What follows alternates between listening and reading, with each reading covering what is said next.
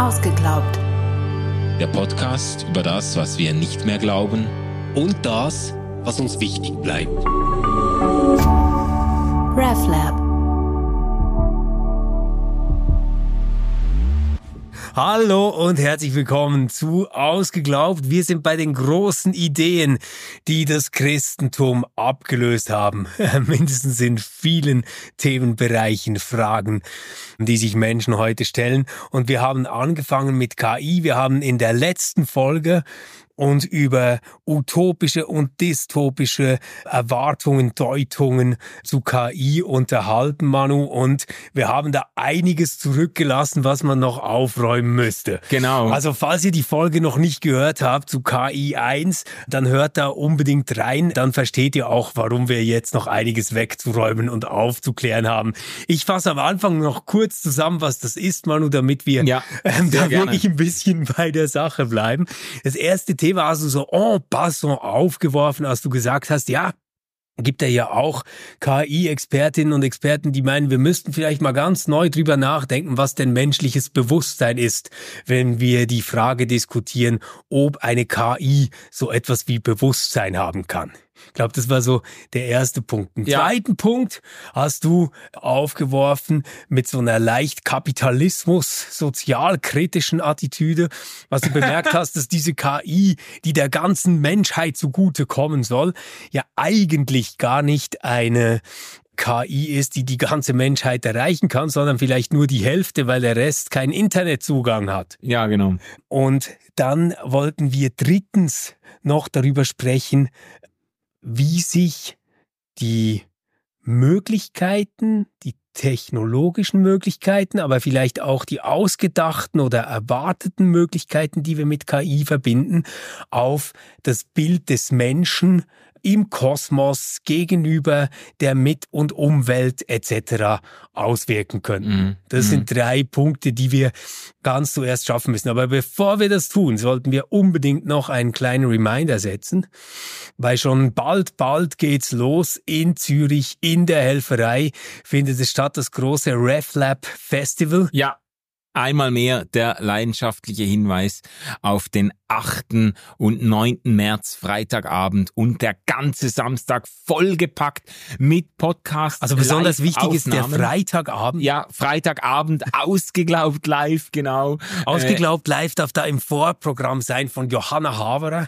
Exakt. Ähm, und wir freuen uns wirklich sehr, wenn ihr kommt. Wir haben uns den ganzen Abend reserviert und sind natürlich froh, wenn wir ein paar von euch da antreffen, gute Gespräche haben, uns zuprosten können. Ja, Ja. unbedingt. Also herzliche Einladung. Ihr könnt euch auf äh, reflab-festival.ch umschauen, das Programm. Wir haben verschiedene Themenwelten definiert, wunderschönes Design und so.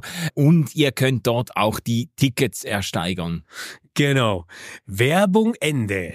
Sehr schön.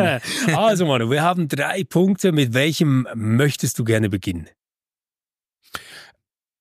Ja, wir, wir, von mir aus können wir bei diesen Begriffen anfangen, die zu definieren sind, also Bewusstsein, Intelligenz und so weiter. Und also meine, im letzten Mal, letzten, in der letzten Folge war ja meine These, dass die Diskussion um künstliche Intelligenz schon äh, deswegen hilfreich, auch philosophisch und theologisch hilfreich ist, weil sie uns nochmal auf die Frage wirft, was denn eigentlich das Menschsein wirklich ausmacht. Also weil sie nochmal uns mit Nachdruck irgendwo die Aufgabe aufgibt, uns Rechenschaft abzulegen, was den Menschen eigentlich im Innersten ausmacht, weil jetzt natürlich die Technik, die künstliche Intelligenz vordringt in Bereiche, von denen man dachte, ja, das ist doch jetzt genuin menschlich. Also wir haben uns auf dem Weg hierher unterhalten äh, über KI-Witze. Das ist ja auch ganz bemerkenswert. Es gibt ja inzwischen YouTube-Videos, wo Leute sich äh, KI-Witze vorlesen. Manche sind wirklich so sehr strange, aber manche sind eben auch erschreckend gut, erschreckend witzig. Und das ist doch jetzt auch so ein Bereich, wo man gedacht hätte, ja, also wenn, wenn Computer etwas nicht können, dann ist es Humor. Also Manu, ich, ich muss gestehen, du hast völlig recht äh, mit dem Witzbeispiel. Ich kann mir ja Witze nie merken. Aber ChatGPT hat mir einen Witz erzählt, der so gut ist, dass ja, ich ihn nicht mehr vergessen kann. Mach mal, komm. Meine Vorgabe war, hey, erzähl mir einen Witz, der ums Thema Ethik geht, mit Gott und künstlicher Intelligenz zu tun hat. Der Witz geht so. Gott und eine künstliche Intelligenz treffen sich an der Bar. Und dann sagt die künstliche Intelligenz zum lieben Gott, hey, lieber Gott, ich könnte dir mal erzählen, wie wir viel besser zu ethischen Entscheidungen kommen, die immer gleich ablaufen und nachvollziehbar sind. Der liebe Gott nimmt einen Schluck, schüttelt den Kopf, lacht in sich hinein und sagt, ach, da verlasse ich mich lieber auf meine göttliche Intuition. und der ist so doppelbödig Ja, ja. und so gut, dass man eigentlich denkt, ja, das ist wirklich intelligent. Das ist wirklich intelligent gemacht. Ja, und es ist eben wirklich auch, ich finde, mindestens auf den ersten Moment. Selbst wenn man das im Nachhinein vielleicht erklären kann. Aber auf den ersten Moment ist es einfach irritierend. Die, die Tatsache, dass es diesen Witz äh, noch nie gegeben hat, den kann man dann im Wortlaut googeln und findet den wirklich online nicht. Und viele andere, die, die wirklich witzig sind, man findet die online nicht, die ist generiert worden durch eine künstliche Intelligenz und an vielen Stellen sind die Witze wirklich zum Lachen. Und das ist zuerst mal irritierend. Wie, wieso kann die das jetzt plötzlich? Ja. Ähm, und, und das gilt natürlich für andere Bereiche auch, wo man eben, das ist ja auch vielleicht die eigentümliche Faszination, die ChatGPT auch, auch viele ausgeübt hat, dass doch dieses Artikulationsvermögen, dieses Sprachvermögen, auch diese Fähigkeit, Dinge zu kombinieren, dass das irgendwie als spezifisch genuin menschlich erlebt wurde und plötzlich hast du eine KI, kannst die Dinge fragen und die spuckt dir wohl formuliert Sätze aus und Antworten aus und du denkst, meine Fresse, wie ist das eigentlich möglich? Und man fühlt sich dann vielleicht auch ein bisschen irgendwie angegangen in dem, was man nicht ohne Stolz für genuin menschlich gehalten hat. Und jetzt kommt so eine KI daher und die kann das genauso gut oder sogar besser. Das ist ja so, das, auf den ersten Moment kann das ja verunsichern, verunsichernd wirken, da gräbt uns irgendwie die KI das Wasser ab.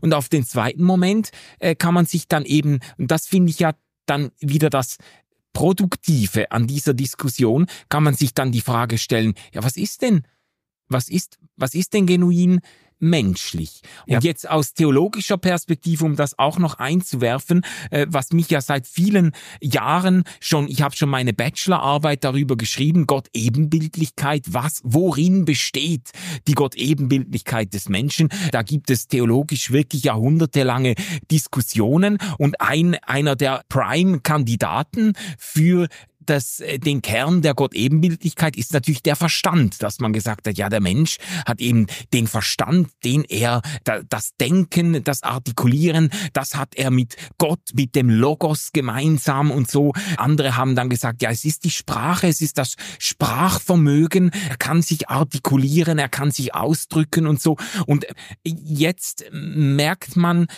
vielleicht im Gegenüber zu KI, dass all diese Definitionen der Gott-Ebenbildlichkeit mindestens irgendwo vertieft oder differenziert werden müssen, äh, wenn man nicht der KI Gott-Ebenbildlichkeit attestieren möchte. So. Ja. Okay, lass uns da mal wirklich einen Moment bleiben, weil im Hintergrund dieser Idee, dass Denkvermögen oder Verstand einer künstlichen Intelligenz, eines Computers etc. an Sprache gemessen werden kann, steht ja dieser ganz bekannte Turing-Test. Ja, Alan Turing hat den komplexer entworfen, als er heute bekannt ist, aber es geht ja also auf 1950 zurück, dieser Turing-Test. Mhm.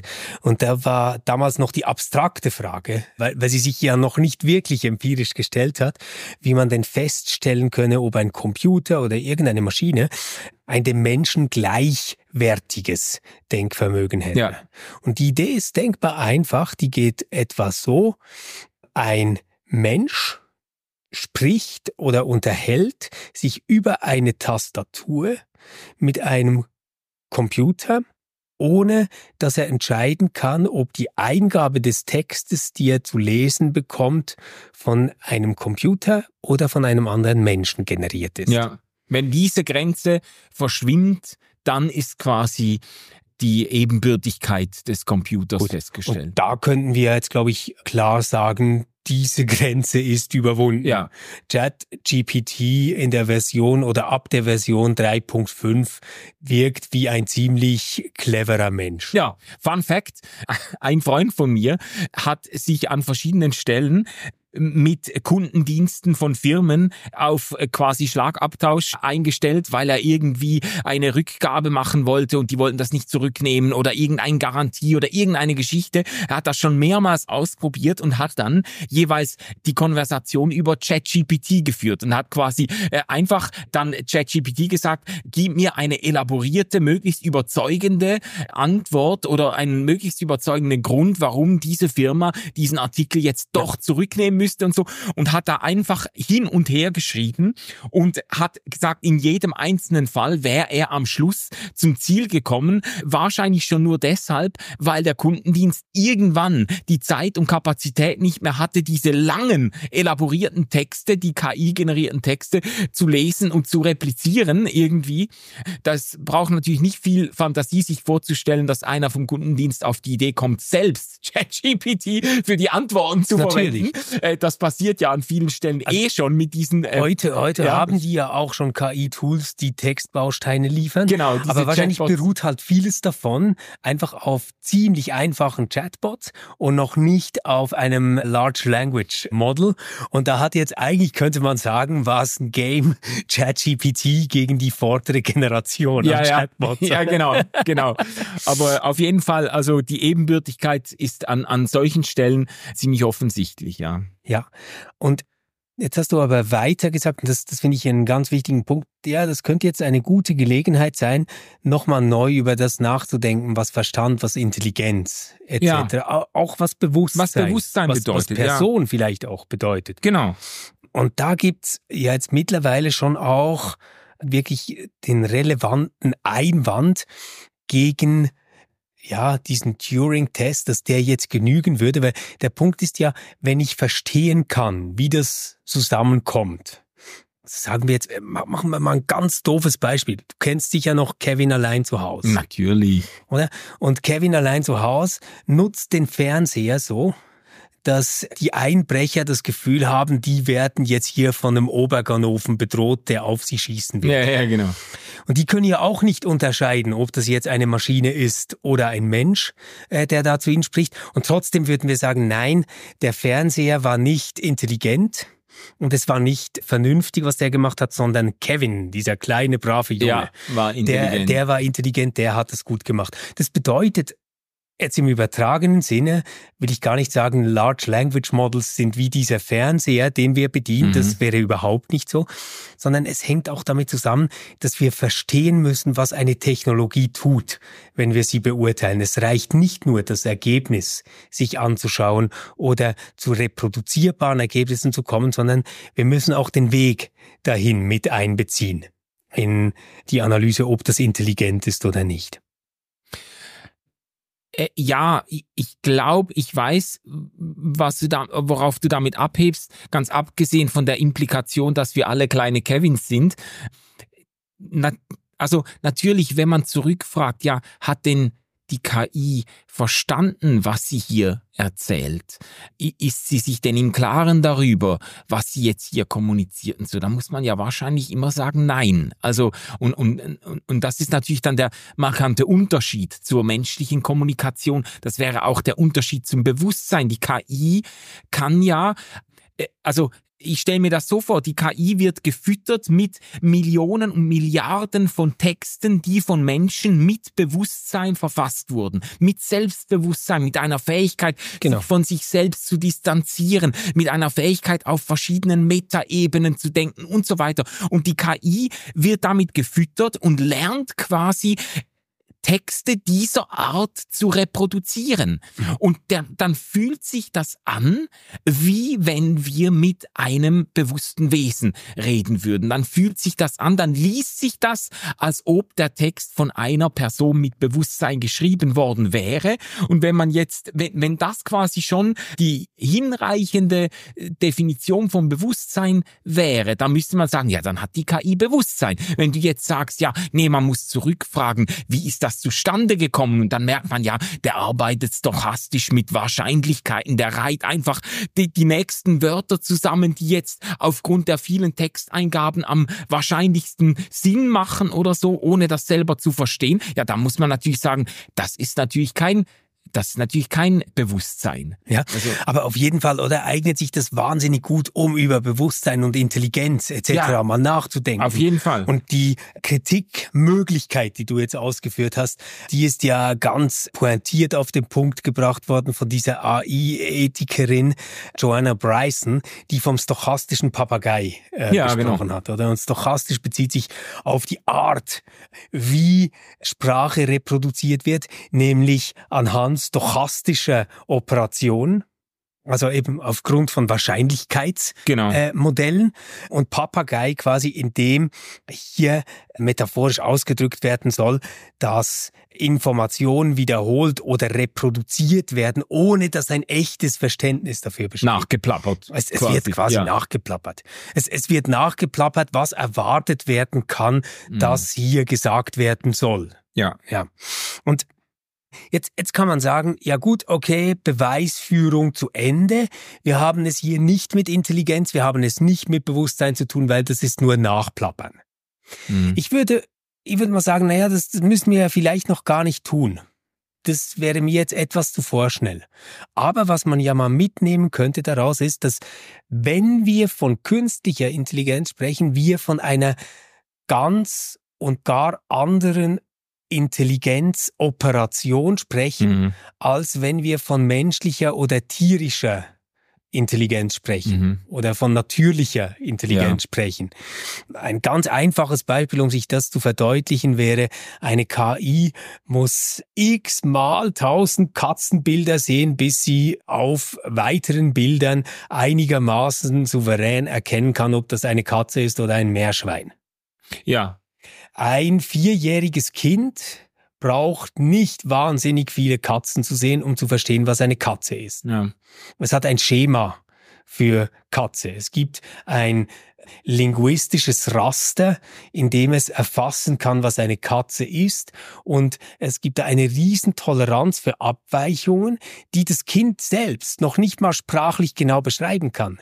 Also wenn du jetzt dem Kind ein Meerschwein zeigen würdest und sagen würdest, warum ist das keine Katze, dann wäre das wahrscheinlich gar nicht so super präzis, warum ja, es keine Katze ist, aber es weiß, dass es keine Katze ist. Mhm.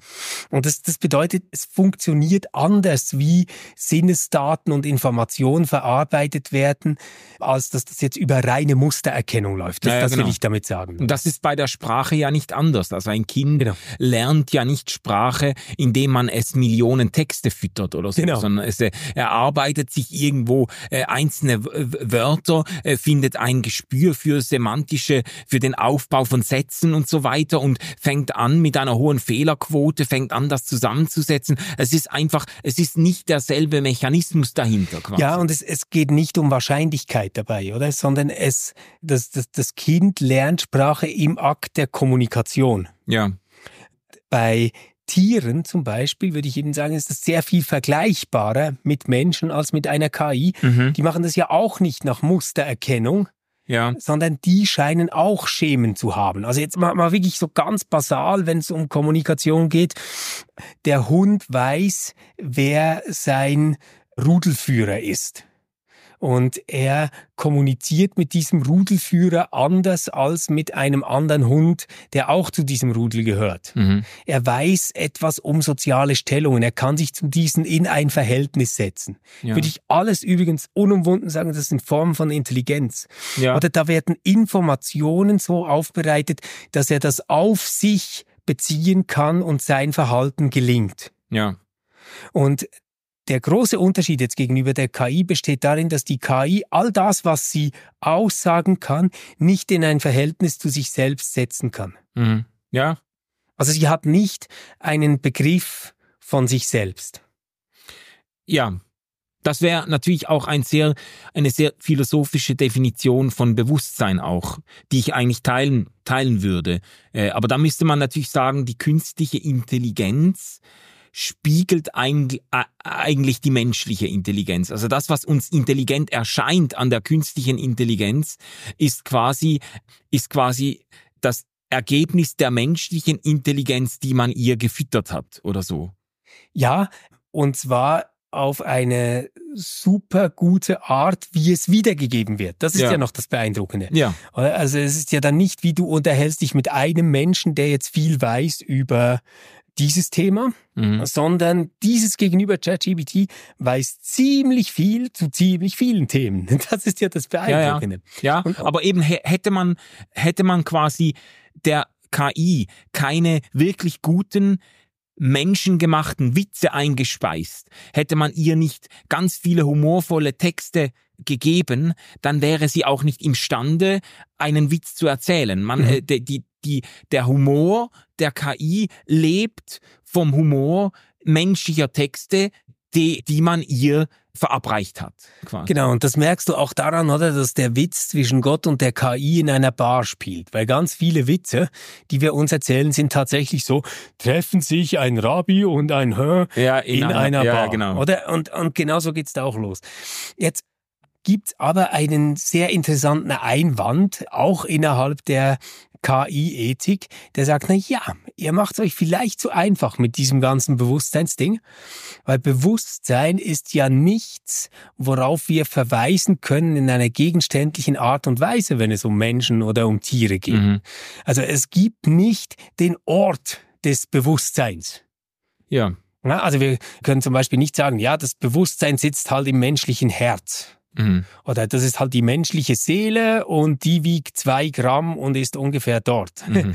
Also es gibt keine materielle ja, ja. Grundlage für Bewusstsein. Das ist eigentlich der Punkt. Ja, Im Gegenteil müssen wir davon ausgehen, dass Bewusstsein etwas ist, was sich in diesem neuronalen Netzwerk bildet mhm. Äh, und das innerhalb dieses neuronalen Netzwerkes geprägt wird. Mhm. Es ist also eigentlich etwas Virtuelles, es ist etwas Gedachtes. Ja. Es ist nichts in der Welt. Mhm.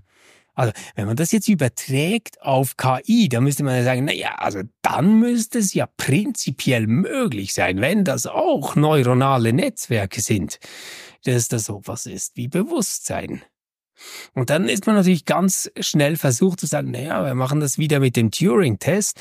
Wenn uns die KI davon überzeugen kann, dass sie Bewusstsein hat, dann hat sie Bewusstsein. Mhm. Es gibt Theoretiker, die das so vertreten. Ja. Ja, also kann ich mir denken, natürlich auch wenn man so einen sehr materialistischen Begriff hat, überhaupt von Intelligenz, von Leben, von Personsein, von Bewusstsein, wenn man einen sehr stark neurobiologischen äh, Zugang hat und sagt, das sind einfach, das ist quasi ein Neuronengewitter und so. Es gibt ja auch, es gibt ja auch Leute, die eigentlich Bewusstsein im eigentlichen Sinne auch bestreiten, die sagen, das ist, es, es fühlt sich halt an wie, wie Bewusstsein, was wir haben. Das ist ja, das sind ja es gibt ja, ja nicht, das Bewusstsein ist eine Illusion, genau, sagen viele auch. Ja, genau. Oder? Es gibt ja nicht wenige, die zum Beispiel auch aus dem Grund die, die Matrix-Filme so spannend finden, weil sie sagen, ja, das ist eigentlich eine, eine äh, sehr plausible Abbildung dessen, was, was wir auch sind. Also wir mhm. denken, wir würden eine Geschichte erleben und es gäbe ein stabiles Ich oder so. In Tat und Wahrheit ist das, ist das eigentlich inszeniert oder inszenieren gibt wir das selber. Richtungen innerhalb der Achtsamkeitsmeditation,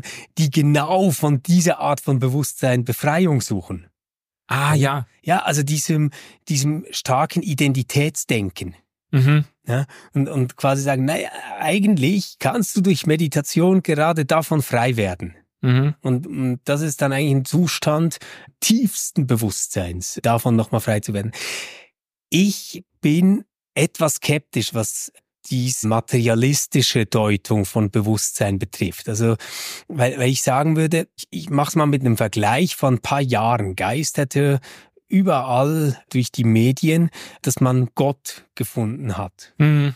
Und Gott war ein Teil im Gehirn, der dann besonders aktiv wird, wenn Menschen meditieren, beten, spirituelle Erfahrungen machen, Alleinheitserfahrungen machen etc. oder geistliche Lieder singen, hat man gesagt, ja, jetzt wissen wir, wo Gott ist, das entsteht da und da im Gehirn. In diesem Areal ist er zu Hause. Genau. Ja. Und das ist natürlich einer der ältesten philosophischen Fehler, den man machen kann, dass man hier Korrelation und Kausalität nicht unterscheidet, oder?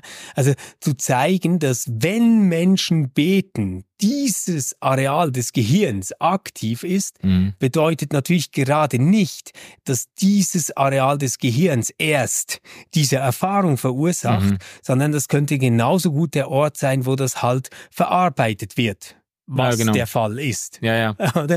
Und deswegen war, war das wahrscheinlich etwas kurzschlüssig. Wenn ich jetzt dieses Beispiel übertrage auf die Frage, was Bewusstsein ist, mhm.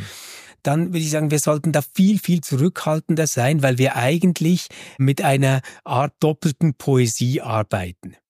Die erste Poesie passiert darin, dass, dass wir mal versuchen zu verstehen, wie funktioniert das Gehirn. Und um uns zu erklären, wie das Gehirn funktioniert, bedienen wir uns bildhafter Sprache. Wir sprechen von Neuronen, wir sprechen von Schaltnetzwerken, wir, wir sprechen von Gewichten, die verschoben werden auf diesen Netzwerken etc. Und haben damit eigentlich ein ziemlich mechanistisch und materialistisch reduziertes Bild des Gehirns schon mal entworfen und mhm. aufgebaut. Ja. Also das Gehirn wird beschrieben wie ein Schaltkreis, wie eine mhm. Maschine. Und jetzt nehmen wir quasi, und das wäre jetzt eben die zweite Poesie, also deswegen doppelte Poesie, nehmen wir dieses Bild vom Gehirn und sagen, ja, das ist eigentlich das Vorbild dafür, wie diese Large Language Models funktionieren mhm. und geben diesen Funktionen, die da passieren, wiederum die Namen, denen wir aus der Mechanik entlehnt den Vorgängen im Gehirn gegeben haben. Ja. Und das bedeutet, wir sind von Anfang an eigentlich auf einer rein materialistisch-technischen Grundlage gewesen und sagen dann, ja, da ist nichts anderes als reiner Materialismus. Mhm. Ja, ja. Das ist eben äh, ziemlich sicher eine reduktionistische Herangehensweise, was uns aber natürlich im Blick auf künstliche Intelligenz und die Frage nach Bewusstsein, es ist ja immer, es ist ja immer so, dass bei Problemen letztendlich, äh, letztendlich auch die, die Semantik mit reinspielt. Die Frage ja, man, man müsste eigentlich, sobald jemand sagt, ja, die KI ist wirklich intelligent oder hat wirklich Bewusstsein, muss man natürlich zurückfragen, ja, was, was ist für dich der äh, Minimalstandard für Intelligenz, für die Feststellung von Intelligenz? Oder was ist für dich, was zählt für dich zu Bewusstsein? Es gibt natürlich anspruchslose Definitionen von Intelligenz, von Verstehen, von Bewusstsein, die man selbstverständlich der KI zuschreiben kann. Die Frage ist dann, wie plausibel ist ist es oder wie, wie sehr deckt sich das mit dem, was Menschen normalerweise meinen, wenn sie von ihrem Selbstbewusstsein oder von ihrem bewussten Erleben sprechen? Das, das ist dann die Frage, die vielleicht weiterführt. Mir wäre halt sehr wohl, wenn wir im Gespräch über KI, mhm. halt ja künstliche Intelligenz, viel eher unterscheiden würden, was wir eigentlich mit Rationalität meinen und was wir mit Intelligenz meinen. Mhm. Eine Rationalität im Sinne, dass dann nachvollziehbar Aussagenketten getroffen mhm. werden über Dinge. Mhm. Das kann ich sofort nachvollziehen, da stimme ich zu. Intelligenz im Sinne, dass da jemand das Dazwischenliegende findet, mhm. dass auch ein kreativer Anteil dabei ist in diesem Prozess, der etwas Unerwartetes tun kann. Und mit unerwartet, ich muss das kurz definieren damit, was ich meine, oder? Mhm. Wenn du gegen einen Computer Schach spielst, dann macht er tatsächlich unerwartete Züge. Er macht Züge, die sind so genial, da wärst du nicht drauf gekommen mhm. weil der halt einfach x Züge im Voraus planen kann und berechnen ja. kann.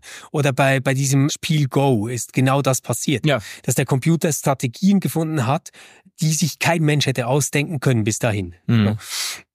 Das meine ich aber noch nicht damit, sondern ich meine damit, dass der Computer keine Lust mehr hätte zu spielen und die Schachfiguren umwirft. Mhm. Oder dass er sagt, hey, wie wär's, jetzt sind noch zwei Freunde gekommen, können wir nicht lieber ein Jass machen? Mhm. Oder wäre es okay für dich, wenn wir morgen weiterspielen? Ich möchte jetzt ein Buch lesen.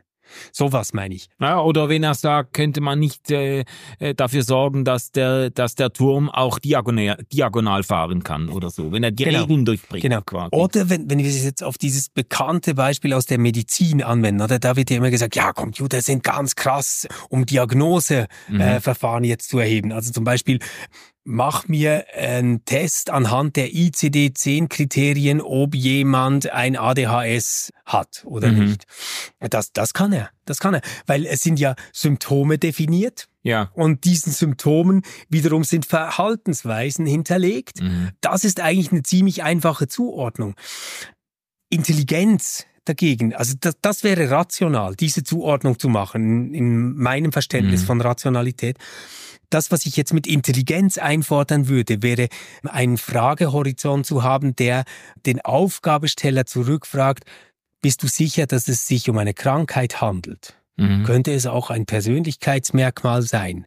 Wie wollen wir das unterscheiden? Welche Definition von Gesundheit legen wir zugrunde? Ja. Was bedeutet das sozial, wenn wir das tun? Mhm. Diese ganzen Fragen, das wäre für mich schon ein notwendiges Kriterium, damit ich bereit wäre, von Intelligenz auszugehen. Mhm. Ja, ja, also kann ich eigentlich gut mitgehen das leuchtet mir auch ein. Ich habe jetzt vorhin gedacht, ob man sagen könnte, weil mir gefällt eigentlich die Unterscheidung zwischen Rationalität und Intelligenz noch, ob man sagen könnte, Intelligenz ist bewusste Rationalität, ist selbstbewusste Rationalität, die irgendwo eben nicht nur Muster erkennt und Verbindungen herstellt und logische Schlüsse ziehen kann, sondern wo auch äh, also quasi Intelligenz ist Rationalität, wo jemand zu Hause ist. Das, das ist sehr schön gesagt. Es, es geht tatsächlich darum, Intelligenz wäre eine Rationalität, die intentional ist. Mhm. Das, das fände ich wichtig. Sie mhm. muss intentional sein und sie muss ein unberechenbares Element haben. Ja, ja. Ich habe ein Beispiel für dich. Vielleicht kommen wir damit äh, auch nochmal auf gewisse Risiken zu sprechen, aber ich fand das faszinierend, ist auch bekannt geworden.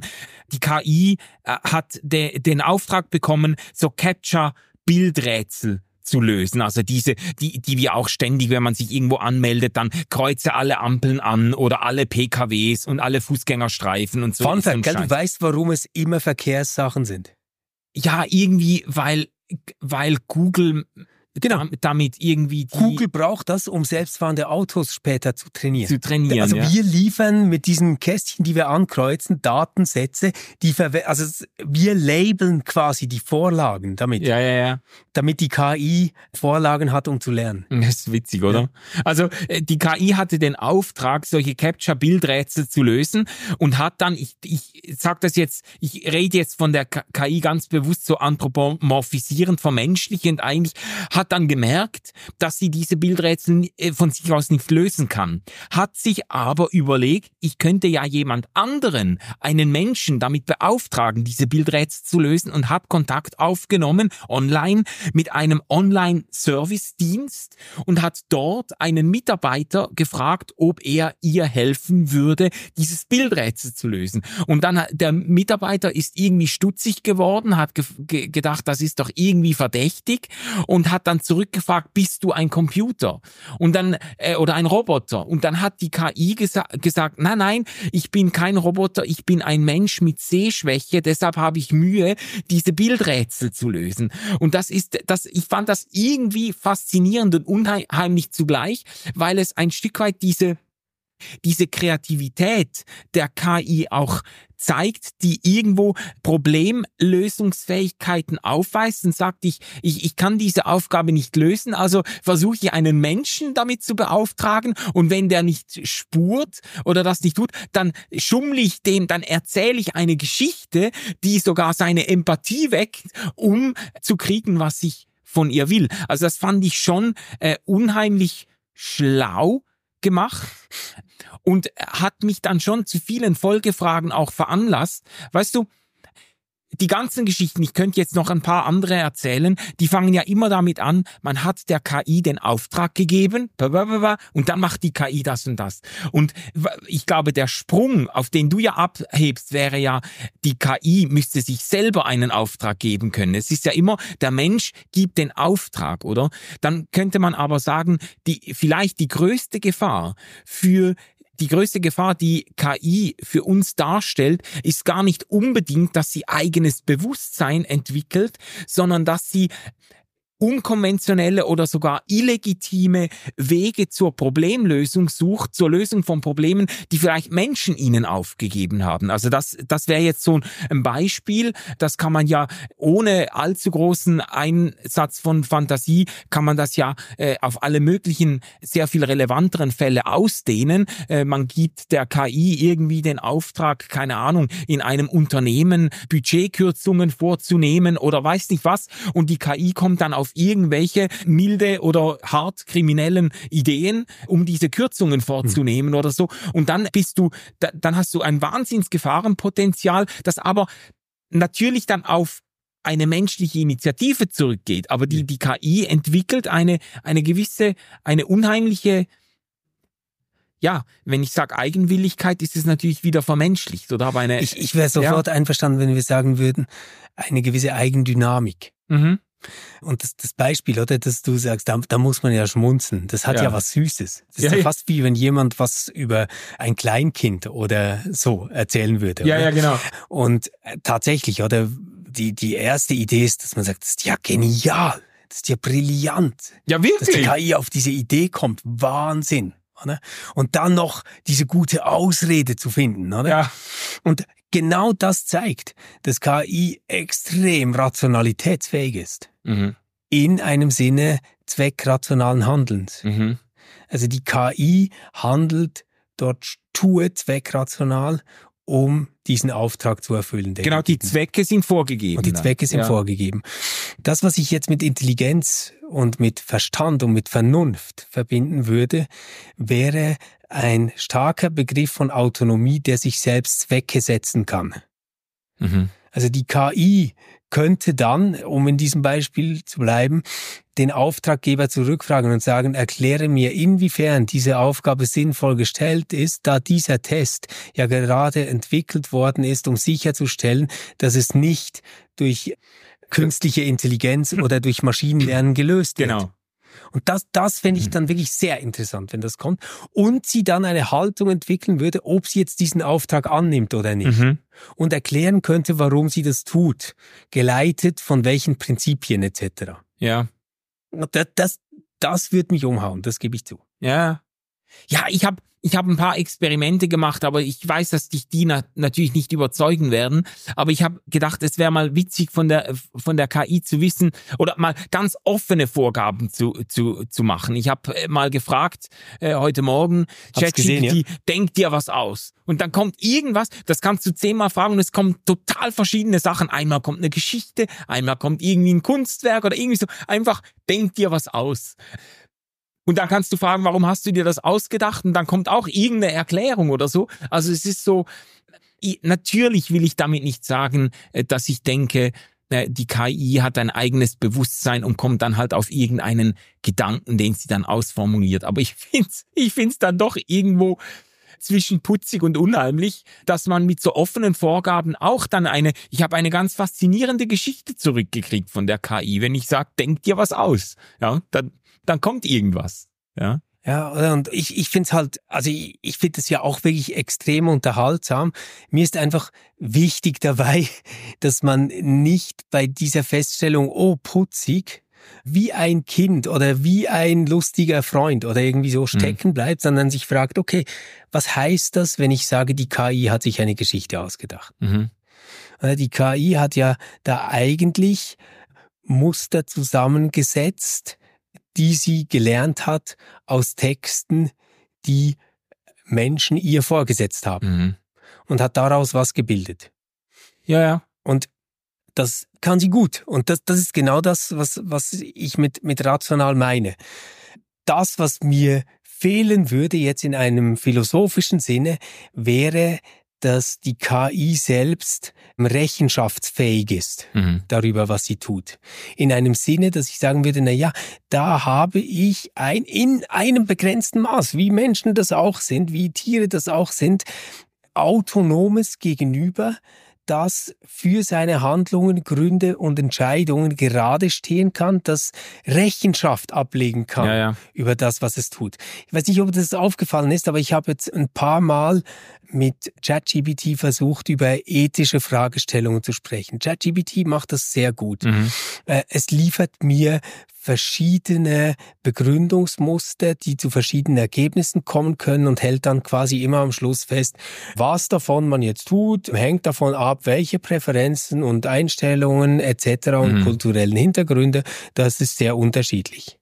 Letztendlich bedeutet das aber, dass ChatGPT aufgrund dieser zweckrationalen Festlegung die es hat durch die Art, wie Stochastik funktioniert, wie, wie sie programmiert mhm. ist, eigentlich eine kleine Relativistin ist.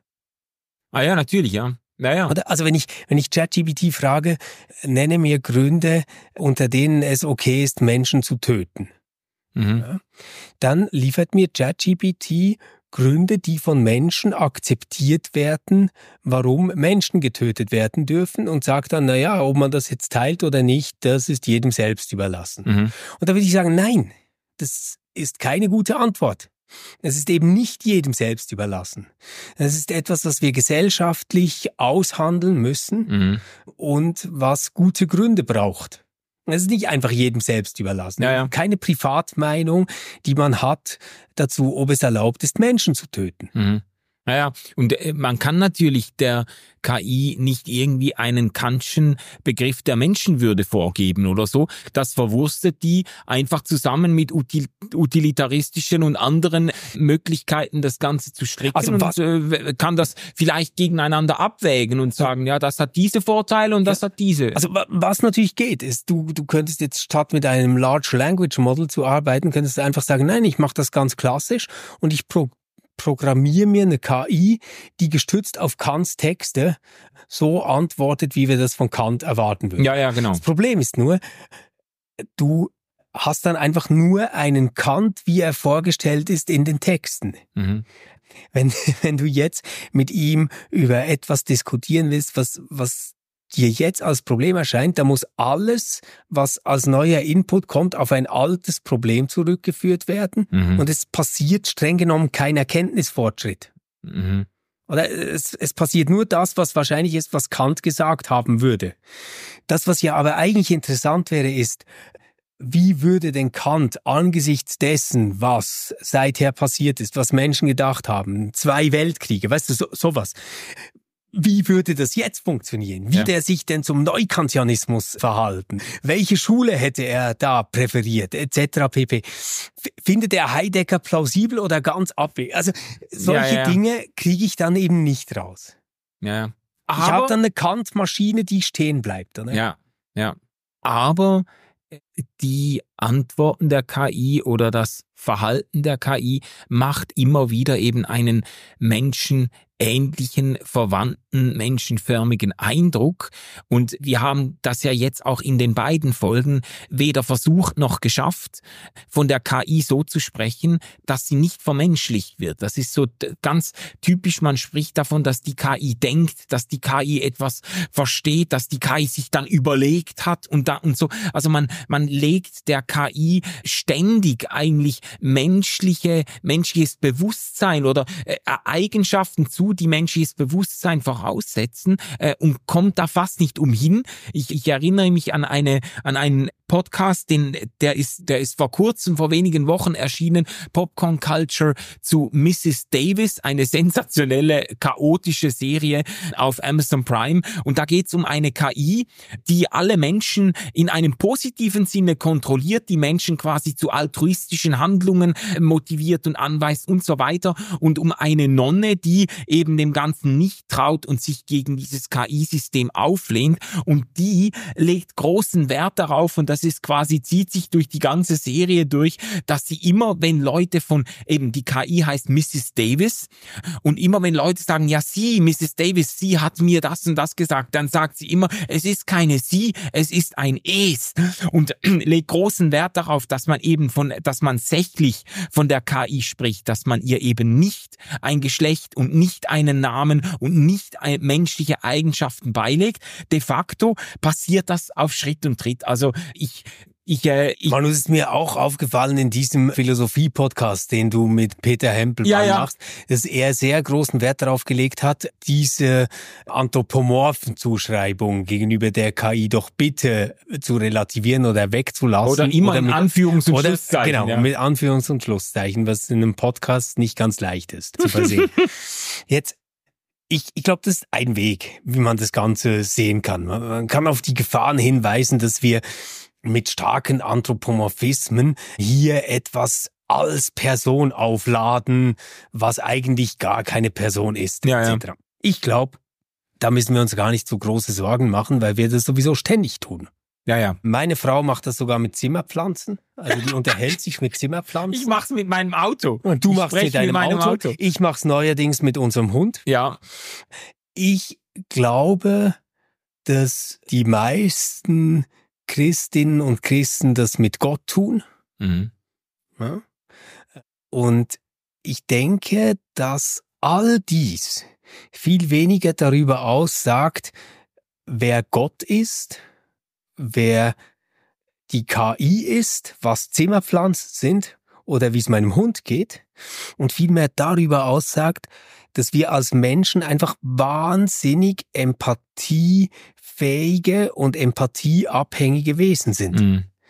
die in Unterstellungszusammenhängen gegenüber oder Vorgestellte gegenüber mit Bedeutung aufladen, in die sie sich selbst hineinversetzen und hineinleben wollen. Ja, wir, wir, wir finden uns in allem und jedem wieder. Genau. Das ist übrigens das schöne Beispiel von diesem, wie heißt der, Castaway, dieser Film mit Tom Hanks, der fünf Jahre auf der Insel ist und dann mit diesem Wilson, Genau. mit Ja. diesem Handball oder Ja, was, eine, eine intime Beziehung pflegt und mit ihm alles bespricht. Basketball, ich glaube, es Was, ist ein ja. Was? Ich weiß nicht, aber Ja. einfach ein Ball, Ja, so ein, ein Ball, Lederball. genau, ja. Und, äh, und der, der Wilson, der geht ja dann irgendwie in die Popkulturgeschichte ein. Das ist ein typisches Beispiel, wenn kein menschliches Gegenüber da Ganz ist, spätestens dann, dann wird alles zum menschlichen Gegenüber. Ja. Ja.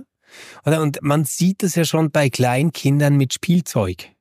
ja. Also es hat ja manchmal was beinahe Animistisches, Mhm. wie sie mit der Welt umgehen. Und ich glaube, dass das ganz, ganz viel mit uns zu tun hat. Und ich merke es ja selbst, wenn du mir diese Geschichte erzählst, ist ja schon fast ein Telefonstreich oder der Ja, da ja. gespielt wird von, von dieser künstlichen Intelligenz.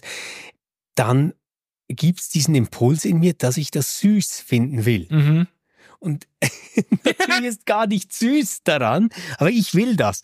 Ja, ja. Ich, ich, ich glaube, da dürfen wir wirklich entspannt sein, so sind wir. Aber wir sollten einfach nicht vergessen, dass wir immer auch ein bisschen in der Gefahr stehen, elitär zu sein, wenn, wenn es um solche Prozesse geht. Also mich erstaunt das gegenwärtig sehr in dieser Diskussion um künstliche Intelligenz, wie leicht es uns fällt, die Leistung künstlicher Intelligenz mit uns Menschen zu vergleichen. Vielleicht liegt es daran, dass künstliche Intelligenz uns im Schachspiel schlägt, was ein hohes Ansehen hat. Vielleicht liegt es daran, wo ich eigentlich denke, es wäre doch so naheliegend, unsere Art der Intelligenz mit der Intelligenz von Tieren zu vergleichen. Mhm. Und auch da stehen wir ja eigentlich bei der Erforschung wirklich erst ziemlich am Anfang Ja, ja. merken aber, ah, da gibt's aber wirklich ganz viele Parallelen. Ein, ein großes Beispiel wäre diese ganze körperlich-sinnliche Wahrnehmung, die Tiere sehr wohl haben, Mhm. von der KI einfach nichts weiß. Also, Ja. oder nur aus zweiter Hand, oder? Ja, ja. Aber diese Erlebnisperspektive, diese Teilnehmerperspektive an Welt, Mhm. die teilen wir mit der Natur, wir teilen sie gerade nicht mit künstlicher Intelligenz.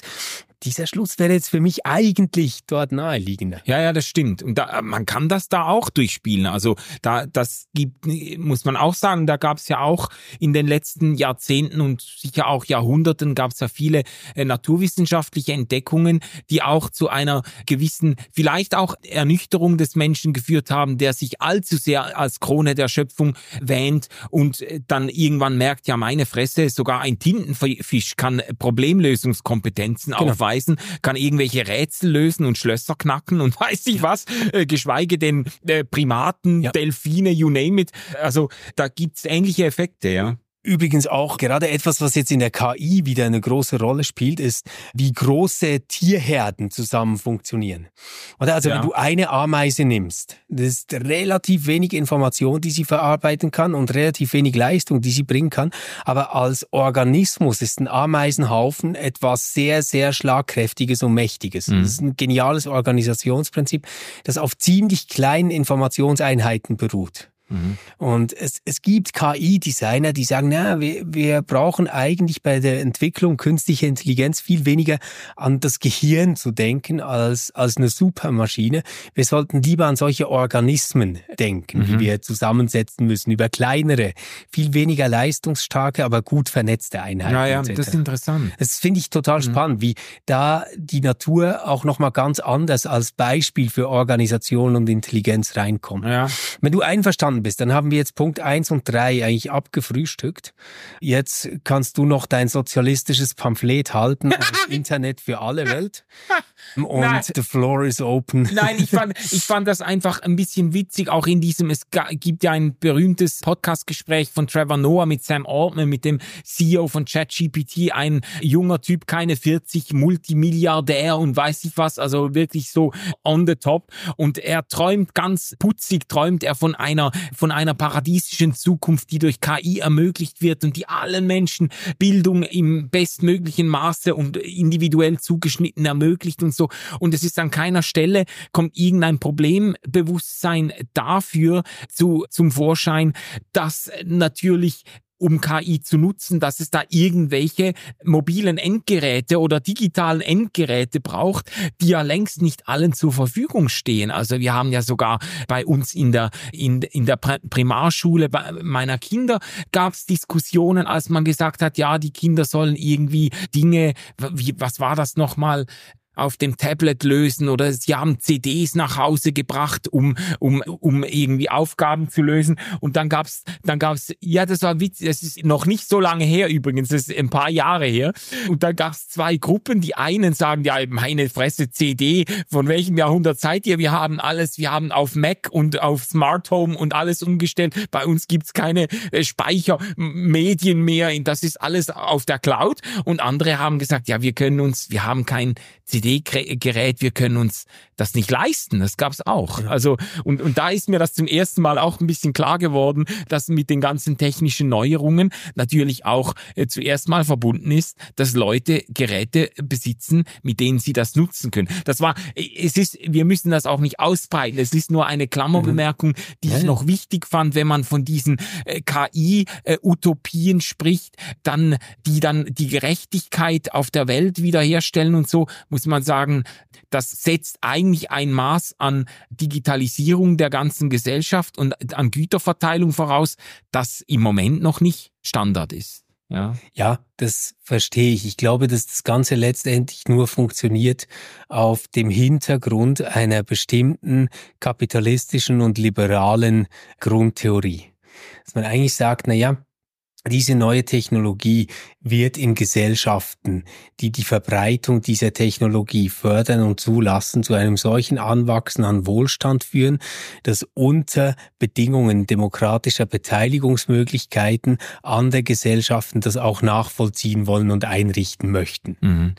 Und ich, ich bin mir durchaus bewusst, dass ganz, ganz, ganz viele Menschen, also ein großer Teil der Weltbevölkerung vom Internet abgeschnitten ist. Das stimmt. Nur würde ich sagen, das ist nichts, was gegen gegen das Internet und seine Möglichkeiten spricht, mhm. sondern eigentlich etwas gegen Staatsformen und Regierungen, die dort dysfunktional sind. In einem ersten Moment hat man das eigentlich mit jeder neuen Technologie, die kommt, dass sie Unterschiede vergrößert. Das ja. sehe ich sofort ein. Und trotzdem würden wir wahrscheinlich alle zustimmen, wenn, wenn wir die Frage diskutieren müssen, hat Internet insgesamt zu mehr oder zu weniger Wohlstand geführt, global, dass die Armut, ich, ich spreche jetzt nicht von der sozialen Schere, das ist eine ganz andere Frage, aber die Armut, die ist natürlich massiv zurückgegangen weltweit. In der Zeit, in der das Internet aufgekommen ist.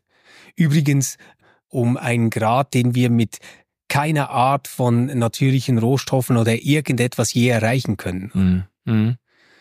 Vielleicht können wir an der Stelle die Brücke zurückschlagen zur äh, Staffelidee zur Feststellung, dass im Rückgang des Christentums andere große Ideen ihren Siegeszug antreten und ein Stück weit auch die Stelle des Christentums einnehmen oder die Erklärungskompetenz und Sinngebungskompetenz des Christentums.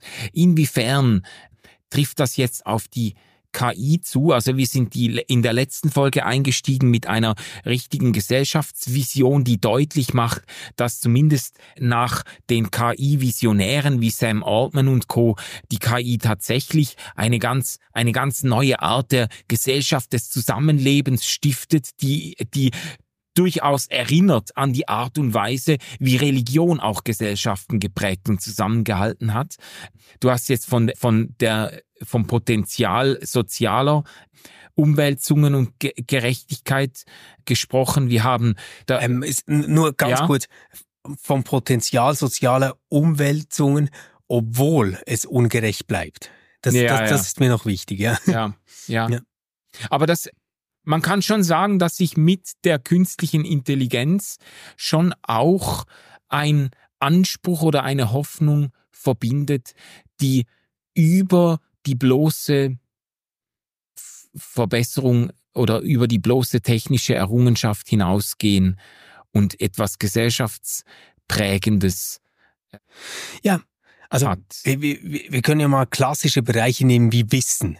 Ja. Also quasi jetzt das Weltwissen. Mhm. Das hatten wir früher verbürgt ganz stark bei den Gelehrten.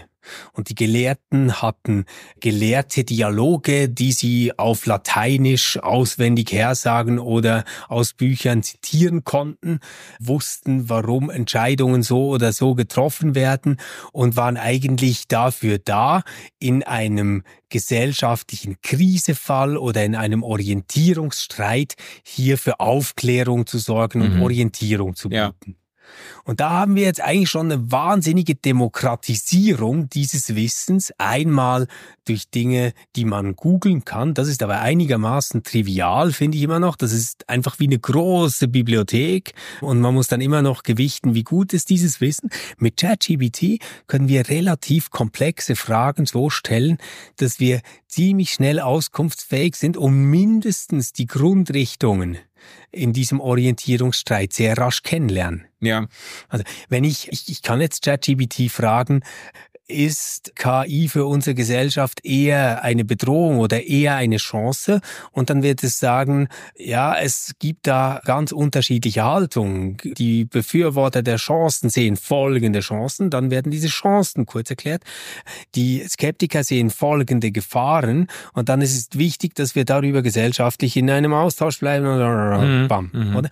Und damit kann ich mich eigentlich in der kürzester Zeit kostenlos, das ist ja das Verrückte, ja. relativ gut ins Bild setzen lassen, worüber eigentlich debattiert wird mhm. und, und was so diese Grundtendenzen sind. Das heißt also, das Wissen ist nichts mehr, was bei irgendeiner bestimmten Institution an irgendeinen bestimmten akademischen Rang oder eine Lesekompetenz jetzt, also eine wirklich komplexe Lesekompetenz oder so gebunden ist, sondern ich habe das quasi wie Instantsuppe, die ich mir einfach eingießen kann und schwupps habe ich da mal ersten Orientierungsrahmen. Mhm da würde ich schon sagen, oder, ist die, die künstliche Intelligenz mit, mit den Möglichkeiten dieser Large Language Models eigentlich an die Stelle getreten von dem, was wir klassischerweise so die Enzyklopädie nennen würden, mhm. die ja so durch die Aufklärung aufgekommen ist und nach dem Christentum, oder? Also wir hatten zuerst das Christentum mit dem Weltbild, mit der Heilsgeschichte, alles, was wir wissen müssen, steht in der Bibel. Das, das war ja, ja. das Dogma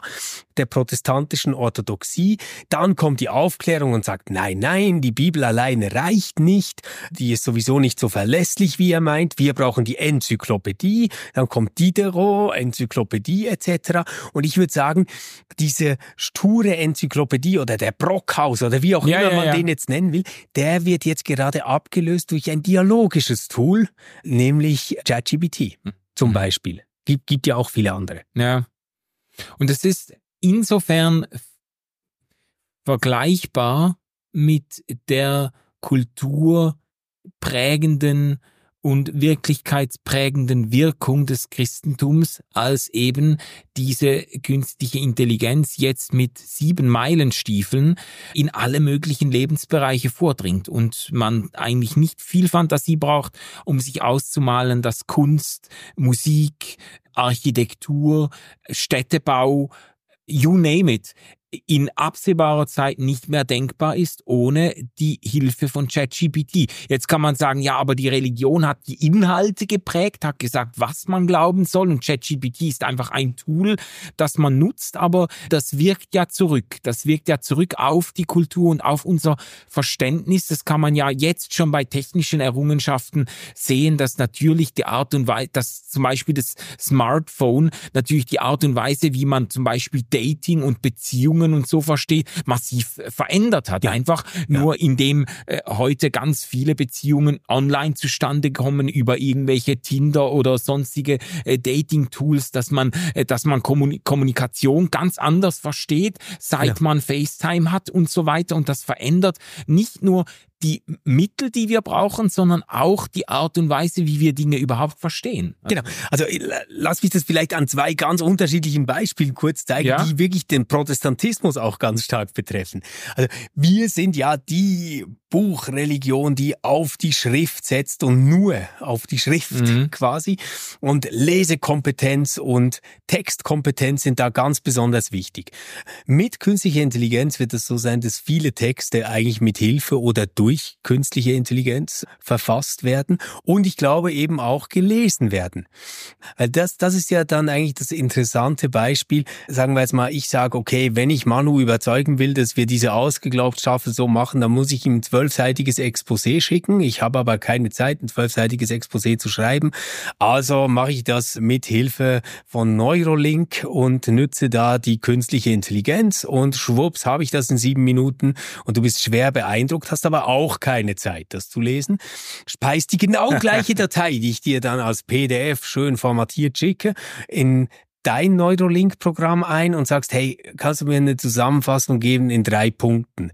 Und dann schaust du mal so, passt mir das ungefähr und schreibst dann zurück, ja, ich würde vielleicht diesen Aspekt ein bisschen stärker betonen, aber grundsätzlich folge ich dem. Mhm. Das heißt, das wird die Art verändern, wie wir mit Texten umgehen in der Produktion und in der Rezeption. Ja, ja. Das ist das eine. Das andere ist die Frage nach Autorität und Geltung von Texten, die ja eine ganz typisch christliche, kirchliche Frage ist. Mhm.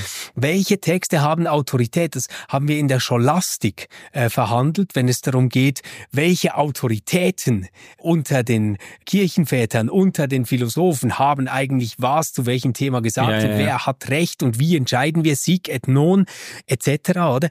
Das, das haben wir da aufgeführt. Dann haben wir die schwarzen Listen von Büchern, die gelesen, die nicht gelesen werden dürfen. Wir haben die Bücher, die gelesen werden sollen. Wir haben Kanon, die hergestellt werden. Und das Ganze kommt jetzt natürlich in einer ganz anderen Virulenz auf uns zu. Weil das ist ja nur der nächste Schritt, dass künstliche Intelligenzen nicht nur Quellen finden, auf die sie ja. dich verweisen können, sondern diese Quellen selbst herstellen können. Ja, erfinden. Also der Auftrag zu sagen, hey, bitte erstelle mir ein Profil, ich habe diese Firma und dort solltest du mir eine Webseite einrichten, die auf dieses Postfach geht, etc. pp. Und dann ist Stefan Jütte plötzlich ein großer Immobilieninvestor, wie man auf diesen äh, Seiten und in diesen Beiträgen, in diesen Artikeln, die da dann überall auf Knopfdruck hergestellt werden können, nachlesen kann. Mhm. Das bringt uns vor ganz neue Herausforderungen, Quellen zu unterscheiden und auf ihre Seriosität zu prüfen. Das ist ein genuin christliches Thema, die Frage der Quellenscheidung. Mhm. Was gehört in den Kanon? Wer hat Autorität? Was sind Wahrheiten, auf die ich mich verlassen kann? Mhm. mhm. Ach Stefan, jetzt haben wir zwei Episoden gefüllt mit diesem Thema und ich habe immer noch nicht das Gefühl, wir haben, äh, wir hätten alles gesagt, was wir sagen wollten oder vorbesprochen haben. Aber das wäre mal unser unser erster Anlauf, eine große Idee zu besprechen, die in der Neuzeit aufgekommen ist und eigentlich auf eine, auf eine Welt trifft oder das ist falsch gesagt, aus einer Welt, aus einer Gesellschaft hervorgeht, in der das Christentum immer stärker an Bedeutung verliert und dafür andere Ideen mit anderen Hoffnungen und anderen Ängsten und Gefahren äh, aufkommen. Was ich jetzt so als Bon mot aus der Episode mitnehme, ist die Einsicht, dass die größte Gefahr für die künstliche Intelligenz die menschliche Dummheit ist, die sie verwendet. Also das äh, ja, ich jetzt zum Schluss mal festhalten. Vielleicht ist es das, oder wenn, wenn ich es theologisch noch, noch mal sagen ja. darf, ich glaube, eine der größten Gefahren, die wir haben, ist, dass wir uns einen neuen Gott basteln mhm. aus diesen Möglichkeiten. Ja. Und unsere Verantwortung, die wir haben in der Welt voreinander und gegenübereinander und für diese Welt versuchen zu delegieren an ein System, das wir nicht verstehen und auch nicht mehr verstehen wollen. Mhm. Und das wäre dann für mich quasi das schreckliche Szenario. Das tolle Szenario, das ich damit verbinde, ist, dass Lernen auf eine vielfältigere, individuellere Weise möglich wird und ich in kürzerer Zeit zu Informationen kommen kann, die ich nachvollziehen, verstehen und anwenden kann. Mm, mm. Ja, sehr schön. Ihr Lieben, wir hoffen, ihr konntet uns folgen und äh, mit einer, mit einer gewissen, und das war nachvollziehbar und auch einsichtsreich. Und jetzt äh, entlassen wir euch äh, mit der Aussicht auf unsere nächste äh, Folge, wo wir über Evolution sprechen werden. Ganz in einem genau. weiten Sinne auch über Evolutionismus und über die Frage, was das mit Theologie und Christentum zu tun hat. Bis dahin entwickelt euch gut. Tschüss zusammen. Tschüss. RefLab